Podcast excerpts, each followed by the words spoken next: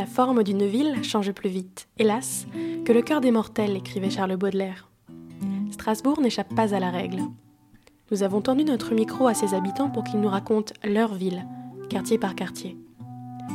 Dans ce quatrième épisode, Claude Camper nous parle de la Robertso, où il a grandi avant d'y reprendre un commerce dans les années 80. Un ancien quartier maraîcher, riche en bistrots, un village aux portes de la ville, devenu l'un des quartiers résidentiels les plus cotés de Strasbourg.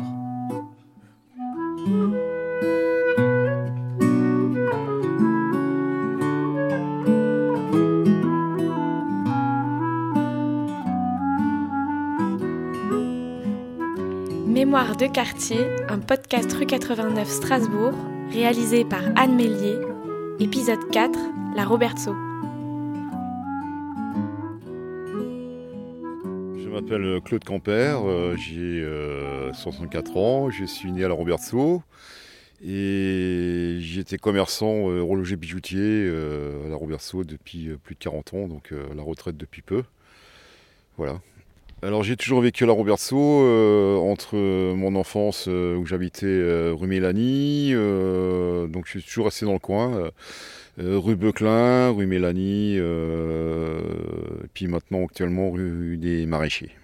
Alors euh, mon magasin, que beaucoup de gens connaissent d'ailleurs, à la Roberto, se situait au 81 rue Beuclin, donc qui est l'artère principale de, la Roberto, quoi. Le centre, dirais-je. Alors pour ceux qui ne connaissent pas tellement l'histoire de la Roberto, la Roberto dans les années 60-70, ça ressemblait à quoi? C'était quel genre de quartier? Alors quel genre de quartier? Ben, C'était essentiellement un quartier de, maraîchers. Euh, donc sans raconter de bêtises, je pense que dans les années 60, euh, on avait encore une bonne cinquantaine de maraîchers.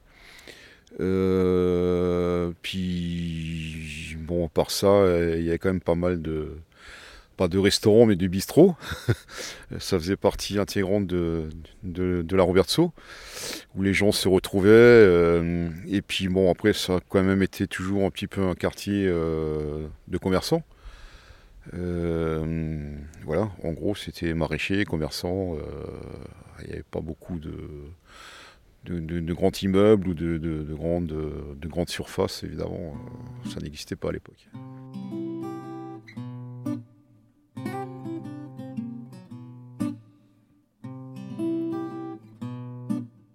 on est euh, effectivement euh, rue Mélanie, c'est la rue qui mène au, au Portales. Et donc euh, bah, à la Robertson, on avait des maraîchers un peu partout, sauf la grande artère qui est la, rue Beuclin. là déjà à l'endroit où nous sommes, il y a quatre, anciennes maisons de maraîchers.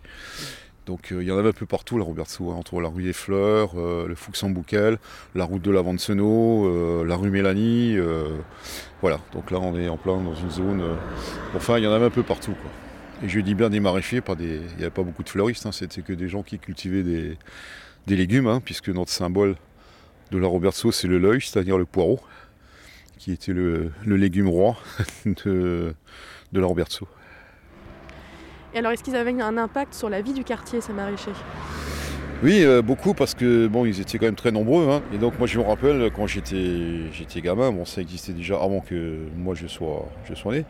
Donc on avait la, fête des maraîchers et je me rappelle euh, il y avait des, concours de décoration de vitrines, euh, évidemment tout euh, basé sur les légumes, donc des guirlandes de, poireaux, de choux-fleurs et des trucs, avec euh, un jury, avec concours de la plus belle vitrine, de la plus belle décoration. Et évidemment, les, lots, c'était évidemment des, cajots de, légumes qu'on offrait aux gagnants. Et puis les fameuses euh, fêtes de la Saint-Fiacre où euh, il y avait une procession depuis l'église euh, Saint-Louis. on allait jusqu'à. Il y avait même des chars, des chars décorés qui traversaient la Robertso. On allait jusqu'à l'orangerie. Où l'Harmonie Cecilia, c'était le point d'orgue, donnait son, un de ses concerts annuels, on va dire. Et voilà, avec vente de cajots de légumes, tombola. voilà, c'était vraiment une, une, grosse animation à la Robertso.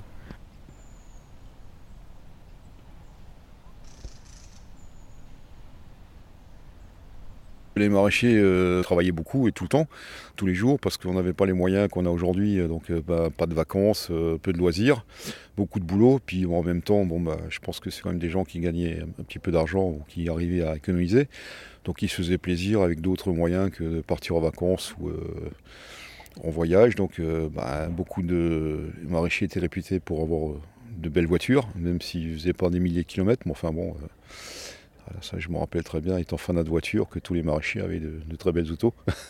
C'était quoi de belles autos à l'époque?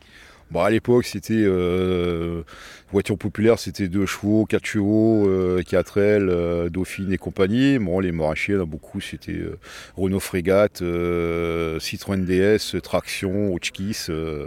Voilà, c'était des voitures un petit peu plus, plus haut de gamme que, que, que, les voitures des ouvriers ou des si tous les ouvriers n'avaient pas de voiture à l'époque non plus. enfin bon, c'était beaucoup plus modeste.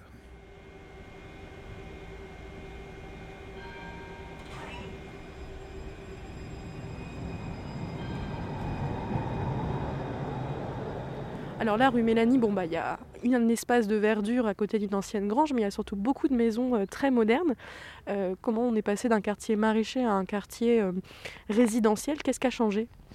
Bah, ce qui a changé, c'est que, bon, ben, étant donné que maraîchiste, c'est quand même un métier euh, très contraignant et assez dur, les jeunes, après, euh, ne voulant pas toujours reprendre euh, l'exploitation des, parents, dans les années 60-70, il y en a beaucoup qui ont commencé à vendre qui commencé à vendre les terrains et évidemment bah, c'était juteux pour eux de, vendre le terrain. Puis bon, il y a beaucoup de promoteurs qui se sont intéressés. Euh. et étant donné que effectivement euh, on n'a pas le droit de construire en hauteur, bah, ça s'est transformé un peu en résidence euh, entre guillemets de luxe quoi. parce que bon le, cadre est quand même agréable et étant donné que c'est des, petites copropriétés, c'est un peu plus luxueux, ou ça l'était du moins à l'époque.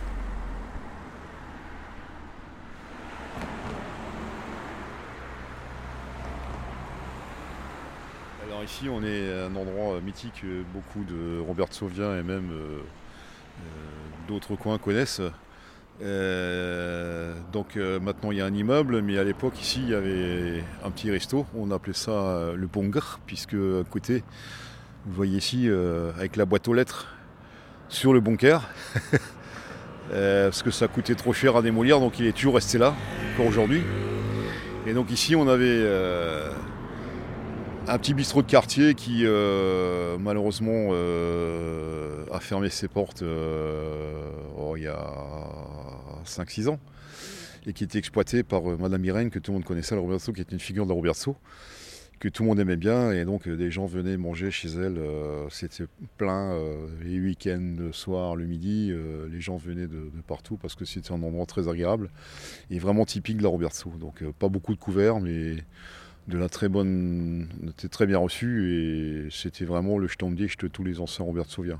Alors les anciens, parce que je me souviens, donc euh, entre autres euh, des, éminents membres de ma famille, ils disaient à leur femme, pour pas dire j'ai allé boire un coup au bistrot, euh, ah bah j'ai une lettre à poster, je vais au brief achetez-le au bunker et puis bon comme c'était la boîte aux lettres était à l'entrée de la porte du restaurant, donc c'était la bonne excuse pour aller boire un coup sans, sans se faire prendre quoi. Enfin bon évidemment tout le monde était au courant quoi. Qu'est-ce qu'il avait de différent des autres bistrots Robert? Sauvien Parce que vous me disiez qu'il y avait beaucoup de bistrots finalement à la Roberto. Oui, bah celui-là c'est un des derniers d'ailleurs qui a subsisté. Hein, euh, et donc euh, il avait cette, euh, cette âme typique où même les clients souvent se retrouvaient à faire le service derrière le bar. elle a une convivialité qu'on ne trouve plus tellement de nos jours. Quoi. D'ailleurs, ça c'est un autre élément. Vous me disiez que c'est un, quartier de bistrot plus que de restaurant. Qu'est-ce qu'ils sont devenus tous ces bistrots? Ben, Ces bistrots, beaucoup euh, ont terminé euh, sans resto. Euh, enfin, beaucoup non, une minorité quand même, quelques-uns. Et puis, ben, beaucoup d'autres ont disparu et ont terminé en, appartement ou en maison d'habitation, ou, ont été démolis.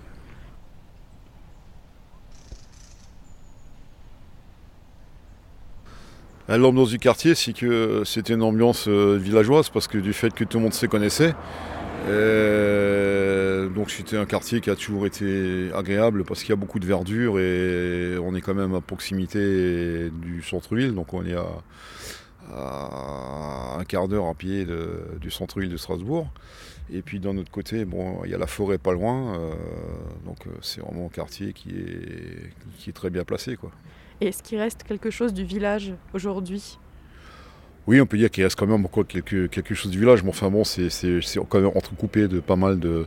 Donc encore certaines rues, il y a le cœur du village qui est effectivement le centre de la Robertso. Euh, mais bon, euh, dans tous les quartiers, il y a des immeubles ou des. Donc ça. Ça a quand même un petit peu coupé euh, la Robertso en plusieurs morceaux. Quoi. Alors je pense qu'il reste un petit peu quelque chose de cette vie de quartier entre les, gens de, la génération bah, je dirais un peu ce qu'on appelle nous les anciens, étant donné que voilà, bon, euh, je suis euh, sexagénaire. Donc euh, effectivement, les anciens, on essaye de transmettre cette convivialité aux, nouveaux habitants, mais enfin bon, la, vie moderne étant ce qu'elle est, c'est quand même un petit peu plus, plus compliqué. Quoi. Est-ce que vous l'aimez quand même, votre quartier aujourd'hui? Oui, bah bien sûr, je, l'aime toujours. Hein, donc, euh, bah, ce que je disais, on est avant Robert Souvia, on est strasbourgeois. Mais euh, bon, il y fait encore bon vivre et je pense que ça va encore durer quelques années. Maintenant, bon, faut quand même arrêter un petit peu et faire attention à ce qu'on fait, ne pas trop bétonner, ne, pas trop. Euh, voilà. Garder un peu cette âme villageoise qui est de plus en plus, avec les années, qui est de plus en plus compliquée à préserver. Mm-hmm.